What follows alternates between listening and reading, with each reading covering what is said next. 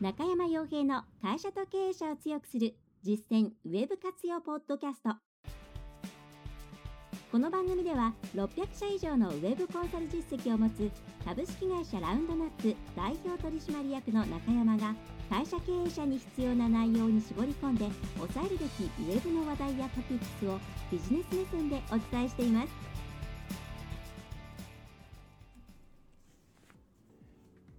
皆さんこんにちはランドナップコンサルティングの中山ですそれでは本日も会社と経営者を強くする実践ウェブ活用ポッドキャストを始めていきたいと思いますので、ぜひとも最後までお聞きいただければと思います。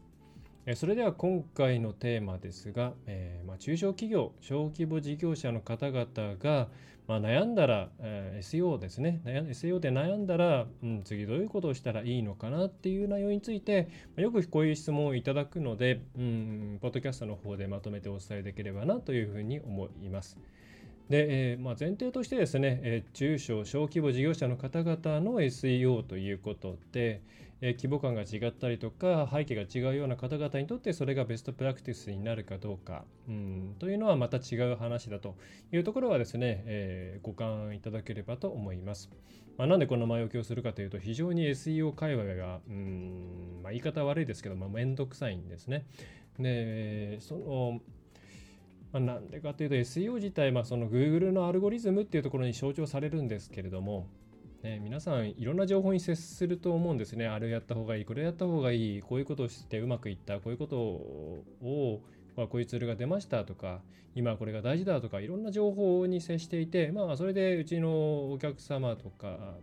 それからま問い合わせをしてくれる方々っていうのも、もう何したらいいか分かんないよというふうに思われて、ね、お問い合わせとかご相談とか、まあ、コンサルの中で、えー、いろんなことを質問してなさ質問して、えー、くださったりするわけなんですけれども、まあ、それはもう当然でして、うん、SEO の,、まあ、あのそもそもまずアルゴリズムっていうものがブラックボックスですから全部世の中にある情報というのは基本的には公式、まあ、公式にアルゴリズムの云々っていうのを話すことはほぼほとんどまあほとんどではないある程度しかないですからまあほとんどがその第三者が発している推測情報なんですね。もちろんそれが推測だから全部ダメというわけではなくてきちんとデータを取ってですねその上で発している情報もあるので、うん、あのその実は人影らにですねダメということではないんですけど。まあでもそうではなくてなんとなくの印象でしかない情報とか自分の観測範囲でだけ、えー、通用通用というか自分の狭い観測範囲の中で、まあ、こうだろうという結論が得られたような情報を一般化した情報とかそれからま規模感の違う、うん、例えば例えばまあ端的に言えば大企業で本当に大きなナショナルクライアントさんのようなところがやる SEO これと中小企業さんのやるような SEO とそれから個人とかあのまあ小規模アフィリエーターさんとかブロガーさんとかがやるような SEO っていうのは全部ベストプラクティスが違うんですね。まあ、一応 ごめんなさい。私も希望的に言えば中小企業の方々がほとんどではあるんですけども大企業、まあ、誰もが知ってるようなナショナルクライアントの、うん、SEO の案件をやったこともありますしまた有名ではないけれどもその PV 数なんかで見たら恐ろしい、まあ、Google アナリティクスの無料版では収まらないような規模のサイトのコンサルもしていましたしまた、まあ、アフィリエーターさんのコンサルってやんないんですけども、うんまあ、できないのでそのアフィリエイト時代の知識っていうのが僕はあんまりないのでやらないですけどもその昔ですね今一回独立してフリーランスになった時代とかあとは学生の頃とかにアフィリエイトサイトっていうのを立ち上げてやってたりしていた、まあ、その時の記憶なんかありますけどやっぱり全部違いますよね。うん、まあ、なので今回その全部ごちゃにしていくと本当に分かりづらいので中小企業の方々っていうのが、まあ、あるいはまあ中小に行かない、まあ、中と小ですね中小企業と小規模事業者といえばいいですかねの方々が行うべきという、まあ、専門知識を持ってない方々が次あの SEO つまり検索エンジンからの集客をもっと手厚くするにはどうしたらいいですかっていう質問に対しての答えとして、まあ、このポッドキャストを使っていただければというイメージを持っています。まあ、この前置きに5分ぐらい使っている時点で非常に面倒くさい界隈だということがですね、まあ、分かっていただけるかなと思うんですけれども、まあ、いろんな情報ありますし、まあ、バトルも多いですしね、私も、うん、でもとはいえ SEO って中小企業の方々にとっては非常に重要ででそれはですねあのまあちょっとまた本題に入る前にいろんな話題に入っていっちゃうんですけど SEO って無料ではないですねまずこここれはあの書籍の方でも何度も書いてますしあと今、まあ、この間リリースした、えーまあ、裏でこっそりとリリースしたえっと、ラウンドナップウェブメソッドっていう中小企業、小規模事業者向けのウェブ活用のための、うん、プログラムですね。オンライン、えー、コースの方でも、えー、時間を割いてお伝えしていますけれども、SEO ってよくね、無料の集客手段ですよっていうふうに言われてたんですけど、まあまあ、これはまず全く嘘ですよね。なんでかっていうと、人件費を完全に無視しているからですね。はい。例えば、えー、そうですね、その、なんでしょう。本当に昔であれば本当にタイトルタグとかに適当に設定して、まあなんか急に集客できるようになったとかそういう時代があったんで、まあその時代を考えて無料だっていうのはそれはまあそうだろうなと思いますけど、まあ広告宣伝費がゼロですよっていう言い方は間違ってないかもしれないですね。ただやっぱり SEO っていうのはもう今コンテンツありきですし、様々な SEO の例えばサイト側でサイト側でできる内部要因とか、まあ、とは何でしょうねその、ま、ページを作るためのコストとか例えばそうですねその1日単位のその日給換算で3万円とかの人が、えー、丸1日かけて作業したとしたらそのコンその SEO 作業には3万円かかっているわけですね。でこれはまよく対比される広告クリック型広告なんかと対比されますけどあっちがもしワンクリック150円だとしたら、まあ、3万円ですから、えーと、200クリック分ですかね200アクセス分ぐらいに相当するわけですよね200、2000にまあそうですよね。っていうふうに考えると別に SEO ってただではないんですね。ただあただっていうか、えー、まあしかし、えー、あの SEO で使う人的リソースっていうものはえー、広告費用みたいにどうやってもお金を支払って出ていくものとは異なってあくまで人的リソースなので、まあ、社内の、えー、まあ何て言うんですかねあまり、えー、担当者の余り時間とかそれから、えー、手待ち状態の時間とかあるいは業務を効率化した上で捻出した時間とかそういったものを当てることができるのでえー、まあ、努力の結果うんと追加コストを必要とせずに行うことができると、まあ、自分たちだけでやったらっていう前提ですけどね。えー、っていうことで、まあ、無料っていう、まあ、そのコストが、えー、目に見えてかからないと、え、いうことがあるんで、なかなかこう大きな予算をつぎ込めない、うん、あと投資とはい効果が見えるまでは動きづらい、え、特に、え、ウェブ活用初期の、うん、中小企業とか小規模事業者の方々にとっては大きな、え、集客資産となるわけですね。まあ、また一回あと1回作っちゃえば、まあ、しばらくは効果が続く。あのちゃんとしたものであれば効果が続くんで、うん、その間はまあ一応勝手に人を連れてきてくれる集客マシンになってくれるよというところがあるので、やっぱり SEO、まあ、検索エンジン自然検索からの流入というものは、うんまあ、その投資対効果がはっきりしないような商売をしているしているケースでは特に重要になってくると。えー、なので、まあ、うちでも力を入れてノウハウ収集してますし、えーまあ、それを見込んでホームページ作成とかしたりとかコンテンツの作り方の支援なんかをしています。で、まあ、前置きで10分弱使っていますけれども えー、でじゃあ、えーとまあ、そういう中小企業の方々が、うん、もっと検索エンジンからの流入を増やしたいと思った時にどういう方向に伸ばしていけばいいかっていうと、まあ、まずですねなんかこう小手先のテクニックとかを一旦忘れてほしいんですね。で、えー、最初に考えるべきはまずお客さんに対して一体どんな情報を与えて、えー、そしてそれをうんどうやったらお客さんに届けることができるのか、はい、これを徹底的に考えるっていうことなんですね。で具体的にじゃあそれを SEO 的な言葉で言えばどうなるかっていうとお客さんのニーズとか、まあ、顕在的なニーズですね。その検索エンジンに言葉を入れるっていう行動自体は頭の中にすでに持っている顕在的ニーズでしか発生しないですからその顕在的ニーズをちゃんと正確に把握してお客さんが検索しそうなキーワードっていうものを、えー、リストアップしてでそれをキーワードツールとかいろんな、まあ、補助ツールなんかを使って膨らましていきながら、まあ、ある程度推測も含めて、まあ、こういうキーワードで集客できたらいいよねっていうリストを作っていってでそれに対してじゃあお客さんはそれを検索する時にうんどういう情報が欲しいと思っているんだろうということを考えて内容のコンテンツ自体を作っていく。内容はどういう構成にしたらいいのか最終的にどんな情報を与えればいいのか一番最初にどんなつかみを、ね、出せばいいのか。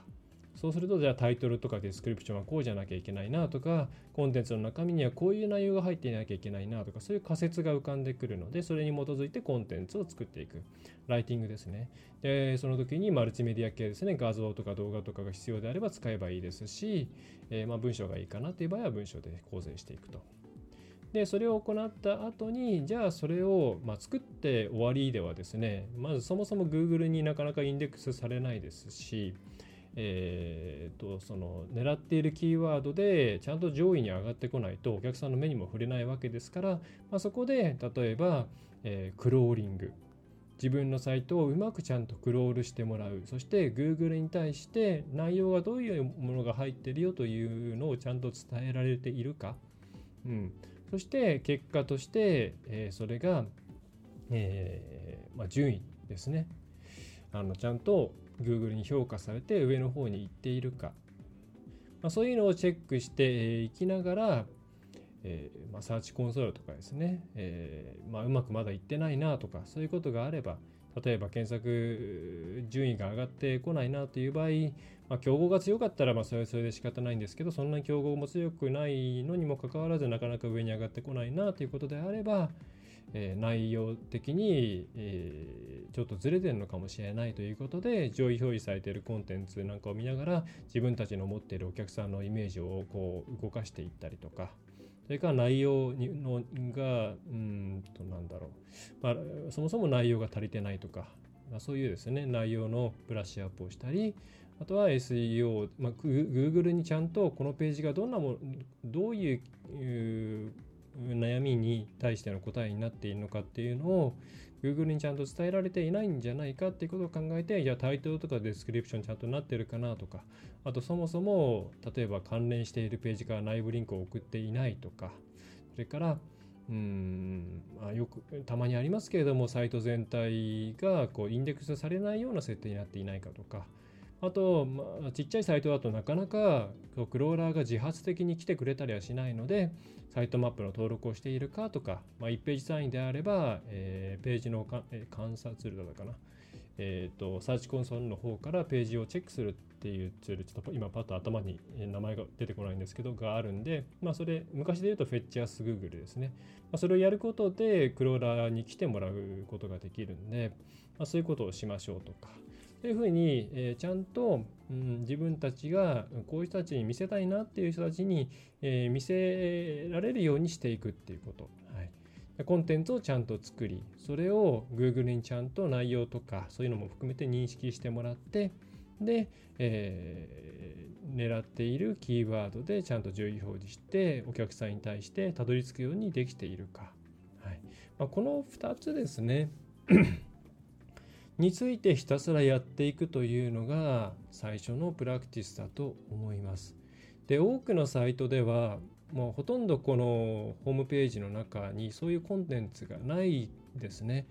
え、必要な情報例えばサービスの紹介とか会社概要とか事例とか、まあ、そういうものはちゃんと点在しているんですけれどもその間を埋めるようなお客さんが最初に知りたいこととかそれからうんなんだろうその後に読みたいこととか、え、お客さんが知りたいようなコンテンツっていうのが全然ないようなホームページの方が圧倒的に多いです。そういう場合はもうそういう一旦お客さんが最終的に制約にたどり着いてもらうためにはこういうコンテンツとか内容が必要だよということをあぶり出して、それに対して丁寧にコンテンツを作っていって、それをきちんと Google に対してインデックスしてもらってっていうのを繰り返していくと、すぐに効果は出ないですけれども、それがまっとうに正しい方向にな、正しい方向の努力になっていれば、ちゃんとですね、あの、順位は上がっていきます。もちろんその激戦かそうじゃないかっていうところに差はありますけれども、ドメインが新しいかとかそのページが、えー、あ違うドメインが古いかとか新しいかとかっていうのはもう全然関係ないっていうのが Google の公式でも言われていますしまたその何ですかね、えー、バックリンクとかについてもちゃんと自分たちに関係のあるバックリンク以外は、まあ、あんまり評価しないっていうことも、まあ、これはほぼ第三者の研究結果なんかでも、まあ、分かっているというか、まあ、そうだろうということが言われているんであのちゃんとコンテンツ作っていけばちゃんと上位表示します。うちでもうんと新規のサイトで新しくドメインを取ってでお客さんの欲しい情報っていうものを現場のリアルの今までの営業さんの経験なんかから導き出していってじゃあそれに対してのコンテンツを丁寧に作っていこうっていうことで、まあ、作ってリリースしてクローリングさせてえー、で様子見てっていうと、まあ、1ヶ月ぐらい経ったらですね結構な単一キーワードで普通にあのトップページが上位にランクインランキングする、まあ、3位以内ぐらいにランキングするっていうことが、まあ、普通にできるんでそれは別に特別なテクニックを行っているわけでも、なんかうちがこうですね、隠れ非リンクを送っているとかそういうことでもなくて、まあ、割とそれで今評価されちゃうんですね。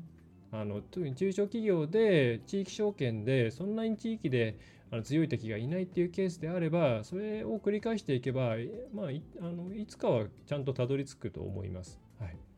で SEO に関しては短短期的な成果っていうのはあのなかなか望めないです。あの特に育てていく過程ではなかなか成果が出ないんで大体まあ私の場合期待値あんまり高すぎてあれなんで1年ぐらいは見た方がいいですよっていう話をしているんですけどまあ大体早くた早くたって平均して半年ぐらい経つとなんか変わっているよねっていう昔と比べたらよく考えたら変わってるねっていう感じになっていくような感じですね。でここでなんか慌ててですねなんかこうホームページの中にテクニカルななこういうふうな文章を入れた方がいいよとかとりあえずこう文章をたくさん増やした方がいいよとかお客さんのあのサジェストワードのページをたくさんうん追加してページサイトのボリュームをとりあえず増やしておいた方がいいよとかとりあえずなんか SSL 対応、まあ、SSL 対応はした方がいいんですけど、えー、したらいいよとかそういうテクニカルなことにひたすら没頭しているとあのまあ仮にそれで何らかの原因で 順位が上がってしまってもその先がないんですよね。要するにお客さんのことを考えてサイトの方を作ってないんで来たけれどもすぐに帰っちゃうとかえー、来たけれども、まあ、帰っちゃうだけじゃなくて、なんかここ不親切だなと思われて、その後順位が正当に上がっていっても、全然、あ、前ここ来て、なんか嫌な思いした会社だと思って、もう絶対買わないと思ってたりとかですね。っていう風な結果につながっちゃって、後がないので、ちゃんと客さんの立場に立ってコンテンツを作ってそれを地道に増やしていってブラッシュアップしていくっていうまあ、その形をで SEO をやっていった方が結果としてその後ろのプロセスですね。お客さんがその来た後に他のいろんなページも見てあこの会社さんのサービスとか商品いいな後で検討しようとかあこれからみんなでこれ見てみようかとかそういうふうになっていくことにもつながっていくんで基本中小小規模事業者の方々は次 SEO で、まあ、自然検索の集客をもっと強化しようというところを考えたらえー、そうやってお客さんのですねいろんな悩みとかそういったものに対してきちんとしたコンテンツを作り上げてそれを Google にちゃんとサーチコンソールとかを使いながら、えー、伝えていく。でそしてまあ順位なんかを見ながら内容をブラッシュアップしたり新規追加したりしていくとそういうことを行っていくのが最もいいと思います。はいそれができていろいろ試していったら、まあ、次にそこにテクニカルな要因をこう乗っけていくっていう感じがいいと思いますね。やっぱり土台としてきちんとしたコンテンツの山とかあのそういったものがないとなかなか SEO の施策打ってもポンと成果が出てこないですから、はいえー、そういう形で進めていっていただくのがいいと思います。まあ、ちょっとつまみつまみ話していったんですけれども、えー、詳細にどういうふうに考えていけばいいのかとか、まあ、そもそも SEO って集客の部分だけ見ていたら失敗するよみたいな話っていうのは、えーと、ラウンドアップウェブメソッドの動画講座の方できちんとお話をさせていただいているんで、ホワイトボードを使いながら、よろしければですね、ラウンドナップコンサルティングのページから昨日の夜かなんかにバナが貼られたと思うんで、えー、見ていっていただければと思います。まあ、安いですね。あの月980円とかそんな感じですね。えまあ、ちなみに、まあ、あとは余談としては、まあ、大企業系になると何するかっていうともう割とそのテクニカルなもの云々っていうよりは例えばまあ次今回のアップデートでこういう傾向が見られたから保険的にこういうことをしておこうとかあとはシステムが絡んでいるんでシステム生成部分についてどういう設計をするかとかうん、それからそのやっぱサイトの規模がでっかいとなかなか全体をクローリングしてくれなかったりするんでどうやったらこう、えー、よ頻度を上げながらサイト全体をもっとクロールしてくれるようになるかとか、えー、そういうですね毎度こう作業になってくるんですよね。うん、なんで結構中小企業の方々がやるものとはまたこと異なってくるコンテンツを作るにしても、まあ、お金とかかけられるんでいいものは作っいいものっていうか、まあ、スカイブのライダーさんに頼んだりとかして作ってはいけるんですけれども、まあ、その先のいろんなことを見据えながら作るような感じになっていくんで、まあ、ちょっと、うん、かなり、まあ、やることは変わりますよね。報告する内容も非常にあの広告なんかと比べると悩ましいと思いながらよくやってます。まあ、逆にそれでじゃあブロガーさんとかアフィリエーターさんになってくると、まあ、これは人によって全然意見が違うのであんまり、うん、触れない方がいいのかもしれないですけど、まあ、基本その企業に比べると、うん、極端に言ったらそのペナルティーを食らってサイトをぶっ飛ばしてもいいっていうような、うん、気持ち最終的にまあそれでも仕方ねもう一個作るからみたいなところで出しているやっている方もいるんで、でそういう人のノウハウが結構表に出やすいんですよね。で、そういうのって絶対企業は真似できないので、ドメインぶっ飛ばすなんてありえないので、特に COJP なんて1個失ったら終わりですし、JP ドメインで構成していたいたとしても、例えばそのメールアドレスとか、えー、Google アップスうん、違う G, G スイーツかとか使っているとそう簡単に変えられなかったりするのでまたリダイレクトとかね新しくじゃあドメイン取ってやり直そうって思ったらリダイレクトかけるとリダイレクトかけたらそれでまたペナルティ移っちゃいますから意味ないとっていうことになるん。で全くそのえー、なん。て企業と個人だとやっぱりですね失うものに対しての意識とか考え方違うのでちょっとそこは、うん、売り物とかも考えながらうん、そういう前提でいろんなそういう方々のノウハウっていうのは吸収していった方がいいと思いますね。また特にブロガーさんなんかも読ませて、まあ、収益化するんだったらアフィリエイトとか、えー、あら自身で何か運営されてるんですがそっちの誘導とかになっていくんですけども基本的にはその場で何とかしようという方向になっていくんですけどやっぱ企業さんとしてはその場でっていうよりは長期的にちゃんとブランディングしながらうんぬんっていう方向になっていくんでまたそこもスタンスが違うんで。うんまあ、そういうなんか背景の違いっていうものを意識しながらいろんな情報を汲み取っていただくといいんじゃないかなと思います。はい。ですね。えー、ということで今回、まあ、触りづらい内容としての一つの SEO ですけれども、えー、今回のような考え方で自然検索の集客を増やしていくという考え方をベースにしていただければと思います。はい、まあ、で、お知らせとしてはですね、ちょっと触れましたけれども、e ラーニング、オンライン講座のラウンドナップウェブメソッドというものをリリースしました。えっ、と、今、こう、ラウンドナップウェブコンサルティングのサービスの、まあ、サイドバーのところにもありますし、また、えっ、と、バナーも右上肩に置いてあります。はいえー、これはですね、まあ、中小企業、小規模事業者の方々のために作った、事業会社の方に向けて作った、コンサルティング、えーと、ウェブ活用とかウェブマーケティングの、うん、ノウハウの、まあまあ、現状としての一つの、えー、大きなメソッドになります。でこれはうちが600社以上を経験してきたことと、それから中小企業の経営者として自分自身がやってきたことっていうものを、えー、から練り上げたノウハウですね。でさっきも申し上げましたけれども大企業さんとかそれから個人のそのアフィリエイトとかブロガーさんとかのノウハウとかではなくて小規模事業の方々、まあ、その人物金の問題とか無理無駄無駄の問題とかそういうものを考えた上で実現可能な、道を示した、コンサルティングじゃないや、メソッドになります。はい、です、あとはその小さな企業だからこそできるそのピボットの速さとか組織をどう作っていくかとか切り替えとかそういうところもどう生かしていくかっていうところを考えてで、えー、まあもともとこういうのをコンサルでずっと皆さんにお伝えしながら一緒にやってるんですけどどうしてもやっぱりうん最初から月5万とか10万とかまあそれ以上の費用っていうのはちょっとねっていう方々が多いのはすごくわかるんですよね。でお客さんからもうんちょっと現状をいろんな要因で追加で例えば年額5万円だとしても大体年で60万ですから、うん、月額5万であっても初期費用を含めると大体60万ぐらい年間でかかりますからちょっとね今年間60万厳しいですよねとか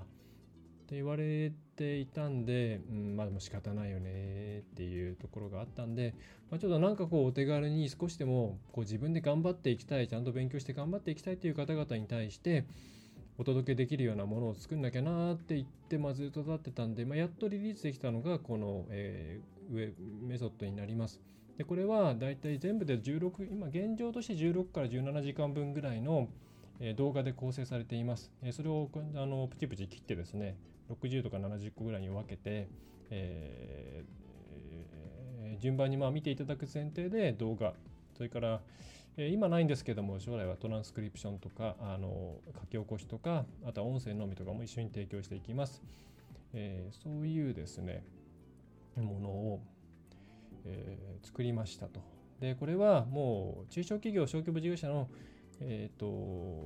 事業会社の方限定で受け付けています。あの同居者の方々とかは混乱を招くので、えー、基本お断りしています。まあ、そういう、えー、本気でえないとできません。自分で考える動くことを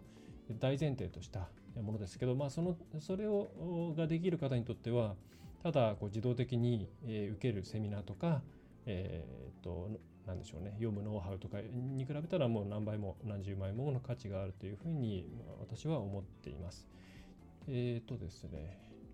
ま、例えば内容としては1、まあ、初めにから始まって、まあ、次はま運用の土台土台作りと、ま自社の棚卸しっていうところを行ってで次の章でウェブマーケティングのそもそもの仕組みっていうものを把握してもらってで次の章で、戦略の構築の仕方でそれをじゃあどう落とし込むかっていうところを学んでいただいてでその次に、5章ではウェブ活用における、まあ、SEO とかそういうものも含めた反則の手法でその次のところでコンテンツの作成についてで最後に、えー、ツールのトレーニングとかあとはそのホームページの良し悪しを判断する PDCA サイクルを回すための問題発見とか診断を行うっていうところですね。について、まあ、そういうのをまとめて、えーまあ、スマートフォンからでも見られる、えーと、オンラインラーニングシステムに乗っけてですね、進捗管理なんかもできる形で、えー、作りましたと。で費用なんですけれども、えー、安くしました。もう、まあ、ただだとちょっとあれなんでと思ったんで、一応月々980円ということで、えー、まあ、年間で一括払いだと、えー、2ヶ月分無料で9800円になります。まあ、最低契約期間が3ヶ月で、以後は毎月更新で、まあ、クレカか、それから PDF での請求書での振込払いになります。まあ、あの先払いになります。できればクレカがありがたいですけどね、毎回請求書発行するの大変なので、うん、えー、まあ、会社名が分かっていれば個人名義でのクレカも全然問題ないですね。はい。であとは質問に関しては、ちょ、えー、一応メールでの質問、毎月1回までは無料になってます。で、それ以外については有料でオプションでついていますんで、えー、困ったどうしても聞きたいという場合にも対応できます。まあ、全部中山が対応します。ま、そんなもの出しました、えー、よろしければですね、えランドラップコンサルティングのホームページから見ていただけると嬉しいなと思いますね。まあ、一応あの、満足いかなかったとか、イメージと仕方っていう場合に備えて、え30日間の返金保証があるんで、はい。えー、そこはご安心いただければと思います。まあ、現実としては30日間経った後に、えー、ご請求をしようかななんていうふうに思っています。まあ、作るのに結構時間2ヶ月くらいかかったんですけど、合間合間の時間を見て、えー、いいものができたと思っているんで、また随時コンテンツ追加していくんで、まあ、ぜひですね、えー、たくさんの方にお役立えー、役立てばというふうに思ってえいます。はい、そうまあ、これ理想的にはこれ見て自分でいろいろトライしてもらってこれ困ったところだけうちに相談してくれるみたいな体制になっていくと一番投資対効果がいいのかなっていうイメージですね。えー、ということで、最後ちょっとサービスの宣伝をさせていただきました。えー、ね、これが皆さんのお役に立てば幸いです、えー、それでは今回のポッドキャストも最後までお聞きいただきましてありがとうございました。ラウンドナップコンサルティングの中山がお送りいたしました。今回の内容はいかがでしたでしょうか？ぜひご質問やご感想をラウンドナップコンサルティングのポッドキャスト質問フォームからお寄せください。お待ちしております。また、ホームページにてたくさんの情報を配信していますので、ぜひブログ、メールマガジン、郵送ニュースレターや各種資料 PDF もご覧ください。この世からウェブを活用できない会社をゼロにするを理念とする株式会社ラウンドナップがお送りいたしました。